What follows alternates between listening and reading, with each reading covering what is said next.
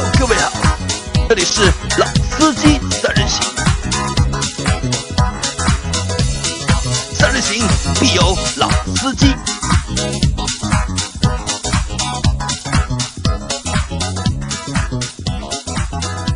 Hello，大家好，欢迎收听《老司机三人行》，我是杨磊。大家好，我是周老师。啊，可能大家还在期待 第三个人的声音啊，但这期节目有点特殊，因为我们的几个主播都出去玩了啊，都出去度假了。今天我和周老师以一个我们节目开到现在第一次的姿势，面对面的姿势，来给大家就是做这期节目啊，今天是我跟杨磊的二人转啊，二人转对吧？以前都是三个人的群口相声对吧？今天换成了二人转。那今天呢，和大家聊一个什么话题呢？聊一个和老周有关的话题，因为老周在去年的时候定了不，今年今啊，年今年对吧？今年的一月份，也就这就过过过完年的时候嘛，呃，过完元旦的时候定了那个江淮的啊啊未来的 ES 八，啊，对对吧然后老周订了那辆车之后，每周都去参加他们那个好像有一个开放日的活动，对吧？呃也没有每周了，我去过两次去过两次，体验感觉怎么样？啊。那首先就是开放日给你的感觉还是非常好的啊，就是之前也从来没有遇到过，就是你可以去到一个汽车的企业的公司内部，对吧？去参观他们的办公室，包括他们老板就是李斌啊、秦总的办公室，我们都可以去合影留念。然后呢，另外一个就是可以带自己的家属嘛，我老婆还有两个孩子都去的。那他有一个儿童的这样的一个玩的这样的一个儿童乐园，里面就是小孩子照顾得也非常好。那我觉得，就从这方面来讲，因为未来一直讲自己是一个以用户为主导的这样的一个企业，那在这方面来看呢，确实让用户感受到一种有点像回家般的这种体验，蛮好的。啊，那其实这是一个非常就是高明的一个营销的方式，对吧？在产品还没上市的那个阶段，让那些准用户能够参与到就是企业的内部去参观、去做就是演讲，或者我叫洗脑，对吧？啊，对，因为未来内部呢，确实有蛮多牛人的，比如说上次跟我们讲动力系统的那位黄博士，他原来是 NASA 里面就是研究火箭的火箭的火箭动力的核，而且是核动力。那现在就是用他的话讲了，现在研究民用车辆动力呢，确实不是一件很难的事情。然后包括他们的秦总啊，就是被誉为就是未来的第一段子手，确实听他讲讲讲一些东西也是蛮有意思的。因为我在之前我们在聊 ES 八的节目时候，我说过一个，我说过一个一个话嘛，说，呃，关于 ES 八，很多用户就是在选的时候可能会有点纠结，或者是不知道这个车想买，就是想买的话该不该买。那我觉得这个车，因为它有一个比较长的一个就是交车的一个周期，像周老师盯的是一个基础版，对吧啊，对，理论上它这个交期可能要到今年10月份以10月后份以后，因为他是说在九月份完成前面一万台那个创始版的交付，之后才开始交付那个基基准版。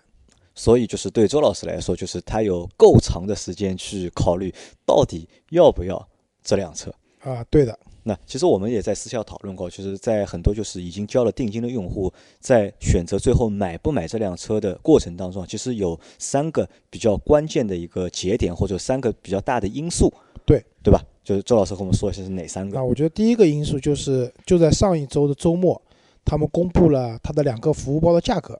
因为我相信啊，就是买电车就是的人的话，一个是我们讲我们有环保的理念，对吧？逼格高一点。那讲的实惠一点的话，其实也是希望我去用电动车的话，可以帮我省下一部分一年的这种油费啊，各方面的费用用。车的成本。对用车成本。那它的两个服务包的价格公布了，那这个等会儿我会和杨磊继续细聊这个东西啊。那那这是第一个点，对吧？对，这是第一个点。那第二个点呢，他们也明确了，他们的车子会在今年的三月底四月初开始陆续的面向公众的试驾。就是已已订车的用户的一个试驾。呃，理论上他们肯定是先邀请就是支付了意向金的用户，先完成第一轮试驾。那如果说没有交过钱的话，我相信也能试，但可能就是要预约要排队吧。那试驾肯定要看，因为我们现在展厅里面看到的车子，它其实是一部工程工程车，它的引擎盖是不能打开的。然后车子很多人也吐槽说，车子的做工啊各方面啊不是特别的精细。那等到真正的可以落地的试驾车出来了以后，那这些工艺方面的东西我们要看是不是有改进。那还有一个蛮重要的一点的话，就是这个车子开起来到底是什么感觉的？感觉怎么样？对，包括它那个就是之前前期宣传的很就是非常火的那个，它 Neo 的那个 Pilot，就是那个自动的那个叫辅助驾驶吧，高级的辅助驾驶，这个功能到底到什么样的程度？那我相信也是大家很关心的，因为我加了一个就是都是未来意向金的那个车主的群，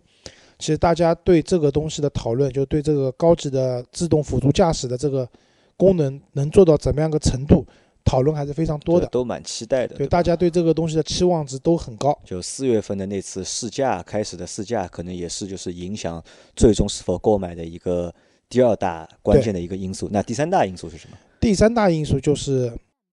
李斌总承诺的那些服务，比如说啊配套的换电站，然后包括它的一些嗯和国家电网或者其他的一些充电公司合作的那个充电的网络，然后包括就是它的那个嗯充电的那个服务车，这些相应的这些配套设施，在我今年比如说下半年开始交车了以后，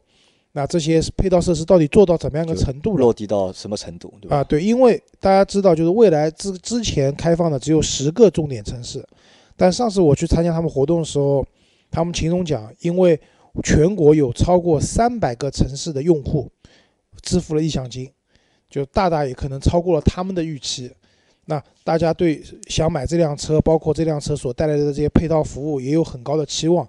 所以他们今年计划是在年底之前要开通二十二个城市，就比原来多了十二个。城市要作为他们的一个嗯核心的城市吧。那这些城市都会有相应的配套服务啊，那其实这个挑战还是蛮大的。啊。对，那其实等再过十个月的话，那差不多就也能够看出来，就是它这个配套它的落地到底能够完成百分之多少。其实还有一件事情对我来讲，对我个人来讲蛮重要，就是前期交付的创始版那些用户啊，他们的一个反馈，对吧对？他们的反馈到底怎么样，用车的体验到底怎么样？因为刚才杨磊讲江淮嘛，那我去他们企业参观的时候，他们也明确跟我们讲，其实未来这条生产线和江淮一毛钱关系都没有，包括地，包括生产线都是未来自己的，江淮只是提供了相对熟练的工人去装配车辆，但是这条生产线其实它自动化程度是非常高的，可能有三百台的机器人。所以工人其实在里面起到的作用也不是特别大，所以它不能说江淮代工，只能说因为可能是生产车辆的牌照的问题，所以未来等于借借和江淮借着和江淮合作这样的一个前提吧，然后去造车。好，那我们今天先和来和大家聊一聊，就是第一个比较关键的那个点，就是包它的那个售后服务的那个两个包，对吧？啊，对，两个包，一个叫服务无忧，那顾名思义嘛，就是买了这个包以后，就是你会享受到非常让你无忧无虑的服务。啊，另外一个包叫能量无忧，是那能量无忧什么意思呢？就是因为电车嘛，总要充电用电，那在这样的情况下，能量无忧就是让你用电无忧，基本上是这么个概念。那其实我们可以看到，就是在未来 ES 八推出的时候，其实他们就是打着一个比较大的一个宣传的口号，就是一个就是用户的一个售后的一个体验和用户的一个就是对产品的一个体验，去弱化了就是产品本身或者或者更强调服务，对吧？啊，对的，因为我觉得这也是没有办法嘛，因为车没有，你也不能给大家去真正的试驾，对吧？这个车怎么好怎么好？那在这种情况下，我只有说我服务先行，让你可以预见到买这个车你能享受到非常好的服务。在这样的情况下，大家才会觉得啊，这个品牌真的是以用户为中心的，我们还还是非常期待它的车子，然后享受更好的这样的用车服务。那周老师来先和大家介绍一下，就是这个两两个包里面那个服务无忧这个包，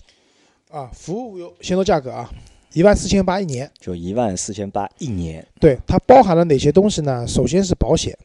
但这个保险的话，他们是和一家叫太平没有阳啊，太平保险公司合作的，它里面包含了基础的一个交强险，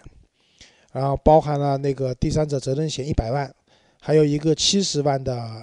成成员险，就是座位险座位险对，然后车损险是不是保险公司提供的？可以看成是未来提供给大家的这样的一个服务。然后呢，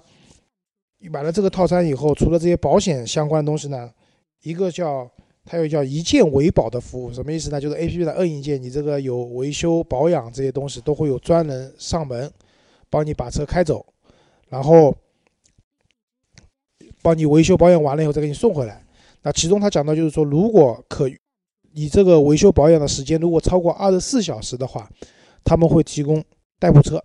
代步车有几种选择，第一种就是给你一样一台 ES 八，而且他们承诺了那台 ES 八不会在车身上贴很多的拉花广告，不会的。这辆车就是看上去和你自己的私家车是一样的，不会让你开出去有种像做广告的感觉。如果 ES 八这个车比较紧张，没有这个车的提供给你呢，他会租一辆和 ES 八价格同等级的，就四五十万的 BBA 的车型豪华车给你开。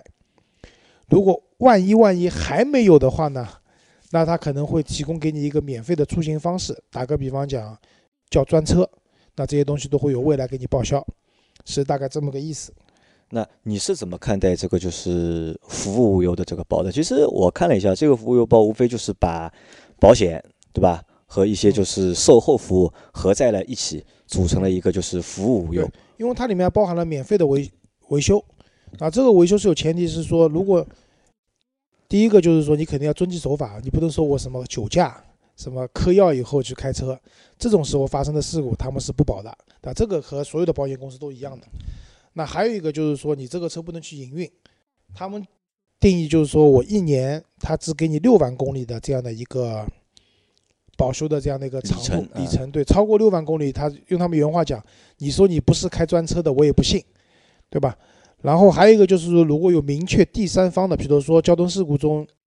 开未来的车主是无责的，有第三方责任的，那这部分的话，当然他们也是为了帮你修车，但是这部分钱要问对方的保险公司去收取。除此以外，发生的一些车子的损坏啊，这些东西啊，维修都是未来在这个服务包里面都会给你了。然后还有一个就是免费保养啊。但是免费保养呢，我要说一下，因为电车其实它的保养里程相对比较长，可能两万公里保养一次，而且保养的项目也不是很多，可能换换雨刮片啊，检查一下轮胎，因为轮胎是不保的。明确讲，因为他们的轮胎也很贵，轮胎是不保的，自然磨损的轮胎是不保的。但是如果你是因为事故把轮胎撞坏了，那个保的。嗯，其他的还有一个就是一个叫免费的增强流量服务，一个月有十五 G 的流量。啊，那我在这里有我有几个问题啊，就是就是我们先从就是价格上面来看，就是一万这一万四对吧？好像是一万四千八，一万四千八一年对吧？一辆价值四十万到五十万的车，一年可能你的一个就是我们的一年的一个保险费用可能就在一万元左右，对吧？正常的话，如果没有不算折扣的话，一年的保险费可能就在如果你不出险的话，不违章的话。一辆四五十万的车子，如果不是新车，就是第二年开始买保险的话，那肯定要算折扣嘛。算了折扣的话，按照未来买的这些服务的话，基本上一万以内，一万以内七八千搞定，对吧？基本上可以搞定了。那然后他再加了四千多块钱，等于是一个就是维，就是也不叫维修吧，应该叫就是免费的维修保养对吧？的东西都算在里面了。那这个女的合算不合算？那。我觉得，因为之前我的 fellow 就是未来的销售都叫 fellow，对吧？我的 fellow 跟我讲，这个包肯定是很便宜的卖给车主的，这是作为推广期。那现在价格出来了以后呢，我原来的期望可能在一一万块钱一年左右。那现在一万四千八呢，我只能讲不便宜，但也不算很贵，因为它毕竟包含了保险，而且包含了它车子所有的免费的维修，就。这样，如果你因为你买了这个服务包以后呢，有个最大的好处就是这辆车的，因为我们知道买一辆车回来，一般现在都是三年六万公里或者三年八万公里的一个免费质保期，过了以后车子坏了都需要花钱去修的。尤其像老周现在这辆奔驰的车，它的零整比是很高的，一旦出保了以后，车子有任何的一些问题要去维修的话，其实费用都很高的。那么未来 ES 八你买了这个服务包以后，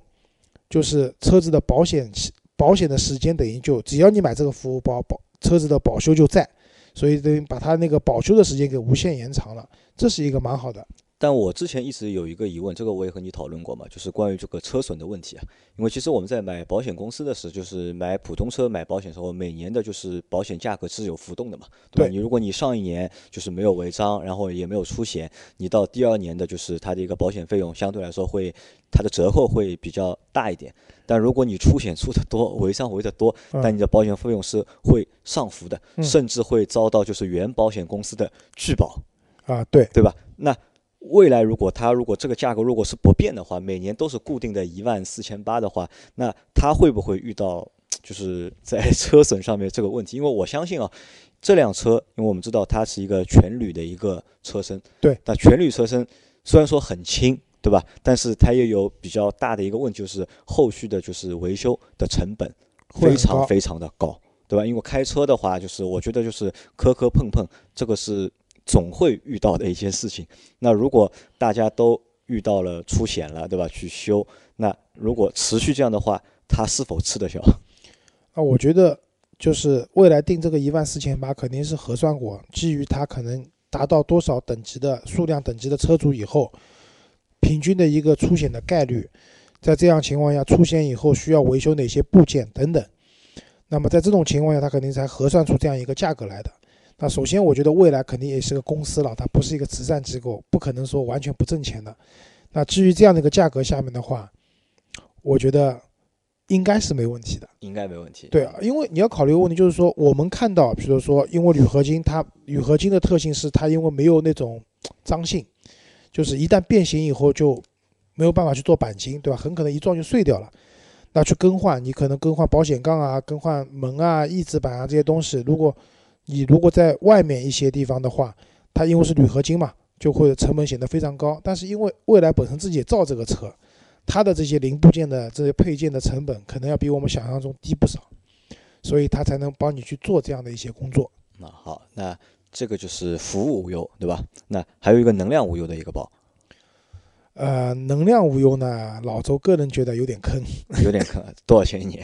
一万零八百块。那一千块不到一个月，对吧？嗯、它可以单月买，九百八十块一个月。啊，九百八十块钱一个月。它包含哪些服务的内容？呃，其实能量无忧呢，就相对的简单一点。第一个是说，它每个月有一键换电的服务，不超过十五次。那什么概念呢？就是说，你发现你电没了，对吧？你第二天要出行，那你可能提前就 A P P 上呼叫他们，他们会有专员开车过来，把车停在你这个未来的车位上，目标是帮你占车位，别到时候他未来回来以后这个车位没有了，到时候你就第二天你还要自己去找车。那我觉得这个服务呢，想法还蛮好的，因为用他们原话讲，如果不是为了占车位的话，他们员工就骑摩拜出行了。然后呢，换完电回来以后，基本上就是等于你空的电板出去，一个满电的电板回来，但是因为中间有换电有路程嘛，肯定也会用掉一些电，大概这样。嗯，这是一个。那第二个呢，就对于你有充电桩，或者说你在外面用一些就是其他的充电桩充电的话呢，他买了这个能量无忧，他一个月一共有一千度的电的额度，这一千度包括了换电，比如说你电板换掉换了七十度电，那就七十度电扣掉。那还有就比如说你在在自己家里面充，你每充一度电，未来会返给你十个积分，就是未来 A P P 里面有积分系统的。这个积分呢，可以换很多很多的各种各样的礼品，包括 EP 九的车模啊，还有前段时间还有那个 Switch 的游戏机啊，然后还有那个就是各种各样一些礼品吧，还蛮蛮好玩的。这个积分可以用来换这些礼品。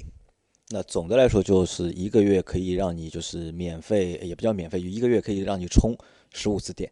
呃，不换十五次电就，换换十五次电，或者自己充电，但总额一千度以内啊。对，忘说了，就是如果你去的是未来和那些有合作的一些公共的充电桩的话，你到时候扫码充电，充完以后你是不需要支付费用的就会这部分在你的那个套餐里面会扣，对吧？啊。这个套餐里就未来会直接跟他们结算。啊，那其实我们算一下，就是一个月如果是十五次的话，好像用不到。啊，因为我们群里面啊，就很多人就说了，一个月十五次的话，好像我不去跑滴滴的话，貌似用不掉。但是跑营运又是未来明令禁止的，不可以做的一件事情。呃，以我为例啊，我一年基本上开两万公里，然后呢，这样算下来的话，一个月就是一千五百公里左右。右对，那未来一个满电的电池组，它的综合续航是三百多公里嘛，那我们折中点算就是三百公里左右。那我其实一个月用五次换电，一个星期一次到两次就够了，我觉得啊够了，对的。所以这个十五次对普通的用户来讲有点多，有点多，对吧？那可能就是因为次数用不到，但它收的价格是固定的嘛，它也它也很难去帮你就是按次来收费。啊、对的。那所以你觉得这个按次收费有，但这次没有公布价格，还没有公布，对吧？但是按照李斌总的讲法，单次换电的他们的成本可能在三百块钱左右。三百块钱左右，那其实那也也不便宜啊。对，如果你按次收费的话，这个价格会蛮贵的。啊，那我们看到前面一个是服务无忧和一个能量无忧，两个包加起来一个月要将近两万，一年两万五千多块吧一，年两万五，对吧？两万五千六。那我们算一下，就是老周你现在开的那辆奔驰 C 两百，一年的话，就是这辆车可能要花多少钱？使用成本上面，一年两次保养，一年两次保养。一个 A 保一个 B B 保，大概基本上全部做满啊，四千块钱。四千块钱左右，嗯，对，然后第二个就是保险。保，险。保险的话，我的车呃基本上一年七千块钱吧，七千啊，啊，因为我保险买的，我第三者责任险买了一百五十万，然后基本上该买的险种也都买了，七七千块钱左右。还有就是一个大头就油费，那一年两万公里，我现在车的平均油耗基本上九升左右，那这样的话一年的油费就差不多一个月一千块，一年在一万二左右，二左右，嗯，那加起来大概也是两万出头一点。两万两万二两万三吧。啊，那和这个能量无忧的包其实相比的话，好像你那辆车费用还稍微少一点，还呃，对的，如果按照那个能量无忧都买齐的话，好像确实现在这辆车还省一点。那所以就是从这个就是目前公布的这个两个服务包的价格来看啊，就是我们在这辆车的使用成本上面啊，好像并没有就是太多的一个优惠，好像啊，其实你说价格上面差几千块钱呢，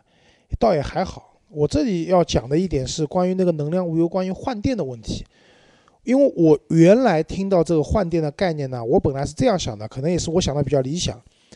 因为他说会在一些主要的城市部署换电站，那三分钟换电，让就是用让换电比加油更方便嘛，这是未来之前提出的口号。那我想可能我到时候可能会知道我家的周边会有多少换电站，但我也不指望说就在我家门口就有，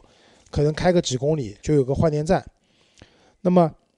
去换电，当然我也不是说我随到随换，因为电板有充电这个过程，而且每个换电站里面备用的电板的数量是有限的。那么完全可以有个 A P P 上预约的制度，比如说我知道我第二天来换电了，那我提前跟你约好几点钟，给一个可能一个小时的时间范围，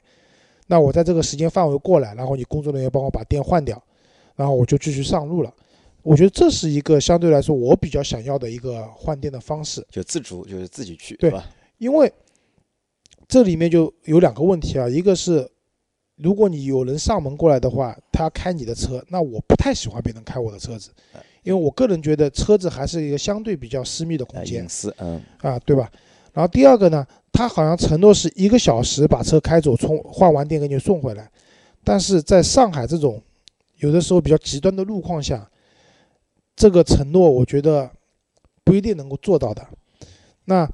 相反，我自己去换电的话呢，我会提前规划好我要去那边的路线啊、规划，我都会规划好。相对来说，当我着急用车的时候，我自己去换电会更方便一点。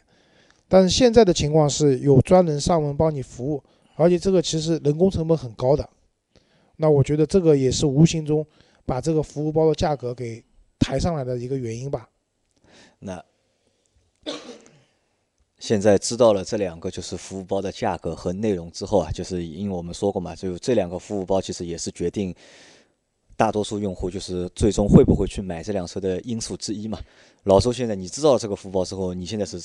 想法是怎么样的啊？首先，如果买 ES 八这个车的话，我觉得那个服务无忧的包还是要买的啊，这个必买嘛，没有办法，对吧？啊，也不是必买，可以不买。他们说了，也可以你自己找那个相关的保险公司，就单独买保险但我觉得这个这个其实比较难，因为对于这辆车的就是一个保险费用的话，我觉得不会便宜的。啊。对的，所以这个包基本上可以看作是一个必选的选项，因为选了这个包有个好处就是说，你车子的质量问题啊，各方面啊，都会有人帮你搞定。那第二个就是关于那个能量无忧，能量无忧，如果我的话，我可能不会买，因为第一个我自己家里面是有地方装充电桩的，那我还可能是自己充电。然后另外一个的话，就是偶尔可能要出门或者怎么样，我不方便充电的话，因为它可以单月买嘛，那我可能在我需要的某一个月，我去买一个月或者两个月的这样的一个使用，会比较好。然后那个第三个呢，就关于这两个包啊，因为我们刚才也讲到，就是未来的 A P P 里面有一个类似于叫积分商城，它要惊喜嘛，给你惊喜。但是呢，因为买了这个服务无忧的话，如果你一年不出险的话，未来是会返一万个积分给你的。如果买了能量无忧的话呢，如果你不用换电，而是自己充电的话，它也会返积分给你的。那这样一年下来的话，其实这个积分的量还蛮大的。那我不知道是未来是不是考虑，就是说把这些积分，就是可以换第二年的这个包，就像有的信用卡说，你今年刷卡就白金卡，对吧？年费可能很贵的几千块，但是如果你今年刷刷满了八十八万八，那第二年年费就不用出了。那我不知道未来有没有考考虑，就是说把这些包作为一个商城里面用积分可兑换，或者积分不够的话抵掉一部分，然后另外一部分再支付现金的方式，去给大家作为一个福利。那可能对你来说，总体上我觉得还是对这两个服务包相对来说没有什么太大的就是一个反感，好像。呃，我不反感，因为本身服务是好的，对吧？但问题是说这两个包的价格对于，因为我看到群里面很多讨论嘛，他说我买油车还是买电车，很大一个考虑是因为觉得买电车会省一部分费用，一年下来。成本嘛，啊。对，但是如果说完全不省的情况下。那我觉得会有一部分人打退堂鼓的啊。那现在你的现在是对买这辆车是加分还是减分？现在我我不能说加分吧，但也没有太多的减分，也没有太多。因为我相信加分减分会在什么时候？会到等到这辆车试驾车出来，试驾试驾车试驾的那个过程当中啊。对，因为这辆车开的感受到底怎么样，我们现在谁都不知道。因为我们知道它用的电机非常好，对吧？用的各方面技术都很好，但是毕竟没开过嘛。那我现在也不能说这个东西到底会到什么样的程度，但到那个时候会很明显的告诉我这个车适不适合我。好，那我们这期节目就先到这里。嗯，好的。因为我们要等到下次老周去四月份去试驾了 ES 八之后，我们回来再会做一期关于 ES 八试驾的内容。啊，对的，好吧。大家关注这个车的话，也可以在那个微信里面艾特我，大家一块聊天都没问题。好，那今天节目就到这里，大家拜拜，谢谢大家，再见。